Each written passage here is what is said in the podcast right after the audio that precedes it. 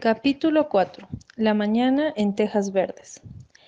Era pleno día cuando Ana despertó sentándose en la cama y mirando confusamente la ventana, por la que entraba una alegre luz y a través de la cual se agitaba algo blanco. Por un instante no pudo reconocer dónde estaba. Primero fue un estremecimiento delicioso, como de algo placentero. Luego un horrible recuerdo. Estaba en Tejas Verdes y no la querían porque no era un muchacho. Pero era de mañana. Y sí, frente a su ventana había un cerezo en flor. Saltó de la cama y cruzó la habitación. Alzó la ventana, dura y ruidosa, como si no hubiera sido abierta durante largo tiempo. Y ésta quedó tan encajada que no hizo falta asegurarla. Ana cayó de rodillas y contempló la mañana de junio, con los ojos brillantes de alegría. Oh, ¿no era hermoso? ¿No era un lugar maravilloso? Supongamos que no fuera a quedarse realmente. ¿Podría imaginar que sí? En ese lugar había un campo para la imaginación. Fuera crecía un enorme cerezo, tan cercano que sus ramas daban contra la casa, y tan cargados de flores que apenas si se veía una hoja. A ambos lados de la casa había una plantación de manzanos y otra de cerezos, también cubiertos de flores y la hierba estaba salpicada de dientes de león. Desde el jardín, las lilas púrpuras alzaban su mareante y dulce fragancia hasta la ventana. Más allá del jardín, un campo arado y plantado con ajos descendía hasta la hondonada donde corría el arroyo y donde crecían filas de blancos abedules. Surgieron gallardamente de un suelo que, su que sugería deliciosos helechos, musgos y otras muestras de vegetación. Más a lo lejos había una colina verde y emplumada por pinos y abetos, donde en un hueco estaba el grisáceo tejado de la casita que viera desde el otro lado del lago de las aguas refulgentes. Lejos, a la izquierda, se hallaban los grandes establos, y más allá de los verdes campos descendentes, se veía el chispeante azul del mar. Los ojos de Ana, amantes de la belleza, vagaron por todo aquello, contemplándolo ávidamente. La pobre criatura había visto muchos lugares feos en su vida, y aquello era más hermoso de lo que pudiera soñar. Permaneció arrodillada, perdida para todo excepto para aquella belleza, hasta que una mano se posó en su hombro, la devolvió a la realidad. Marila había entrado sin ser oída por la pequeña soñadora. Es hora de que te vistas, dijo severamente. En realidad, Marila no sabía cómo hablarle a la niña, y su incómoda ignorancia la hacía seca e hiriente, cuando en realidad no quería hacerlo. Ana se puso en pie, aspirando profundamente. ¿No es hermoso? dijo, abarcando con un movimiento de la mano el mundo exterior. Es un gran árbol, dijo Marila. Tiene muchas flores, pero la fruta nunca es abundante. Es pequeña y aguzanada. Oh, no me refería solo al árbol. Desde luego que es hermoso. Sí, es radiantemente hermoso, sino a todo, el jardín, la plantación, el arroyo, los bosques, todo el gran mundo querido. ¿No siente usted en una mañana cómo está, como si quisiera a todo el mundo? Y yo puedo escuchar reír al arroyo. ¿Se ha parado a, pensar los alegres que son los arroyos? Siempre se están riendo. Incluso en invierno los he escuchado bajo el hielo. Estoy muy contenta de que haya un arroyo cerca de Tejas Verdes. Quizá usted piense que no me importa mucho que usted no se queden conmigo, pero no es así. Siempre me gustará recordar que había un arroyo cerca de esa casa, aunque nunca la vuelva a ver. Si no hubiera un arroyo, me perseguiría la incómoda sensación de que debería haberlo. Esta mañana no estoy sepultada en el abismo de la desesperación. Nunca me puedo encontrar así por las mañanas. No es fantástico que haya mañanas, pero me siento muy triste. He estado imaginando que yo era realmente lo que ustedes querían y que iba a quedarme para siempre. Pero lo peor de imaginar cosas es que llega un momento en que uno debe detenerse y entonces duele. Será mejor que te vistas y no te preocupes de tu imaginación, dijo Marila tan pronto como pudo meter baza. El desayuno espera. Lávate la cara y peínate. Deja la ventana levantada y dobla las mantas. Sé tan pulcra como puedas. Ana podía hacerlo cuando se lo proponía, y pues bajó a los diez minutos con las ropas compuestas, el cabello cepillado y peinado, la cara lavada y una reconfortante seguridad en el alma de haber cumplido con las instrucciones de Marila. Sin embargo, había olvidado doblar las mantas. Esta mañana tengo bastante hambre, anunció mientras se sentaba en la silla que le destinara Marila. El mundo no parece una cosa terrible como anoche. Estoy muy contenta de que sea una mañana de sol, pero también me gustan las mañanas lluviosas. Toda clase de mañanas son interesantes, ¿no creen? No se sabe qué ocurrirá durante el día. Ya hay un gran campo para la imaginación.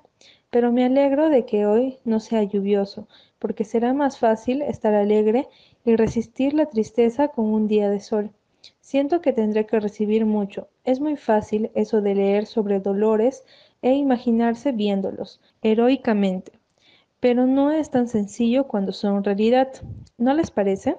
Cierra la boca, por el amor de Dios, dijo Marila. Hablas demasiado para una niña. Desde ese instante Ana fue tan obediente y quedó tan silenciosa que su mudez puso nerviosa a Marila, como si se hallase en presencia de algo no natural. Matthew tampoco hablaba, pero eso por lo menos era natural, de manera que el desayuno fue muy silencioso. A medida que pasaba el tiempo, Ana se volvía más y más abstraída, comiendo mecánicamente, con los ojos fijos en el cielo, a través de la ventana. Esto puso aún más nerviosa a Marila.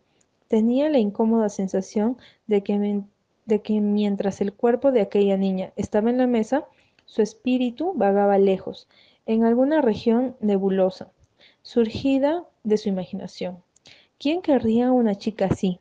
Y sin embargo, Matthew deseaba que se quedara. Marila sentía que él lo deseaba esta mañana tanto como la de anoche anterior, y que seguiría deseándolo. Esa era su manera de ser, antojársele algo y aferrarse a ello con la más sorprendente y silenciosa persistencia persistencia diez veces más afectiva en su silencio que si hubiera hablado. Cuando terminó el desayuno, Ana volvió de su ensueño y se ofreció para lavar los platos. ¿Sabes fregar bien los platos? dijo desconfiadamente Marila. Bastante bien. Soy mejor aún para cuidar niños. Sin embargo, he tenido mucha experiencia con ellos. Es una lástima que no tengan ninguno para cuidarlo. No sé si querría más niños por cuidar después de lo que tengo ya. Tú eres bastante problema. No sé qué hacer contigo. Matthew es un hombre muy extraño. Creo que es encantador, dijo Ana defendiéndolo. Es tan comprensivo. No le importaba que hablara. Parecía que le gustaba. Tan pronto como le vi, sentí que era un espíritu gemelo. Son los dos raros, si es eso a lo que te refieres al decir espíritus gemelos dijo Marila con un bufido. Sí, puedes fregar. Usa bastante agua caliente y asegúrate de secarlos bien. Tengo mucho que hacer esta mañana, pues debo ir esta tarde a White Sands a ver a la señora Spencer. Vendrás conmigo y decidiremos qué hacer contigo. Cuando termines con los platos, sube a hacer tu cama. Ana lavó los platos con bastante destreza, como pudo comprobar Marila, que observaba con ojo crítico. Más tarde hizo la cama con menos éxito, pues no había aprendido el arte de luchar con un colchón de plumas, pero se las arregló como pudo. Y entonces Marila, para verse libre de ella, le dijo que podía salir y divertirse hasta la hora del almuerzo. Ana voló a la puerta, con la cara encendida y los ojos brillantes. Al llegar al umbral, se detuvo de improviso, se dio la vuelta, Volvió y se sentó junto a la mesa, habiendo desaparecido de su cara la luz y la alegría. ¿Qué ocurre ahora? preguntó Marila. No me atrevo a salir, contestó Ana con el tono de, un mártir que renunciaba a las glorias terrenas. Si no puedo quedarme aquí, de nada sirve que quiera a Tejas Verdes, y si salgo y veo todos esos árboles, flores, plantaciones y el arroyo, no podré evitar quererlos. Ya es bastante duro ahora, de manera que no trataré de hacerlo todavía más. Deseo tanto salir. Todo parece decirme, Ana, Ana, sal a vernos. Ana, Ana, Queremos un compañero de juegos, pero será mejor que no lo haga. De nada sirve querer algo de lo que te tienes que separar, ¿no es así? Y es tan difícil evitar quererlas, por eso estaba tan contenta de vivir aquí. Pensé que tendría muchas cosas para querer y nada que me lo impidiese, pero el breve sueño ha pasado. Me resigno a mi suerte, de manera que no pienso salir por temor a perder la resignación. ¿Cómo se llama ese geranio del alféizar? Es un geranio injertado. Oh, no me refiero a esa clase de nombre. Quiero decir el nombre que le da usted. ¿No ha puesto ninguno? ¿Puedo ponérselo yo? ¿Puede llamarle, vamos, Bonnie? ¿Estará bien? ¿Puede llamarle Bonnie mientras esté aquí? ¿Puedo? No, no tengo inconveniente. Pero, ¿qué sentido tiene ponerle nombre a un geranio? Oh, me gustan las cosas que tienen nombres propios, aunque sean nada más que geranios.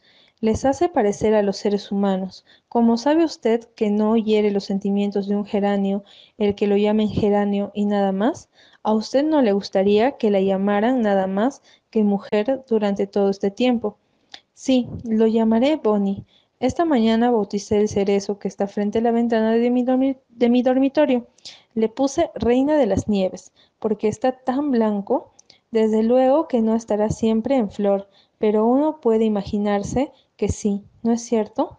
En mi vida he visto u oído a nadie como ella, murmuró Marila, batiéndose en retirada, dejando el sótano a buscar patatas.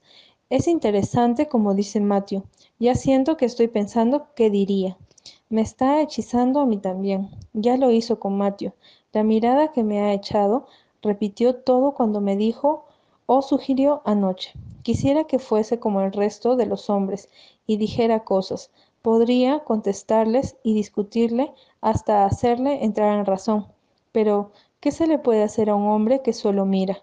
Cuando Marila regresó de su peregrinaje, Ana estaba absorta con las manos bajo la barbilla. Allí la dejó Marila hasta que el almuerzo estuvo servido. Matthew, supongo que podré disponer esta tarde del coche y la yegua, dijo Marila. Matthew asintió y miró a la niña pensativamente. Marila interpretó la mirada y dijo secamente, voy a ir hasta White Sands para arreglar esto. Llevaré a Ana conmigo y la señora Spencer arreglará las cosas para mandarla de regreso a Nueva Escocia de inmediato. Te dejaré preparado el té y estaré de regreso para ordenar las vacas. Tampoco ahora dijo nada Matthew, y Marila tuvo la sensación de haber gastado palabras y aliento. No hay cosa más irritante que un hombre que no contesta, salvo una mujer que tampoco lo hace. A su debido tiempo, Matthew enganchó la yegua al coche y Ana y Marila partieron. Matthew abrió el portón y mientras cruzaba de, despacio, dijo, aparentemente sin dirigirse a nadie en particular. El pequeño Jerry Boat de la caleta estuvo aquí esta mañana y le dije que espero emplearle para el verano. Marila no contestó, pero dio tal latigazo a la desdichada yegua que ésta, poco acostumbrada a tales tratos, echó a andar por el sendero a una velocidad alarmante. Marila miró hacia atrás y vio al irritante Matthew apoyado en el portón, mirándolas pensativamente.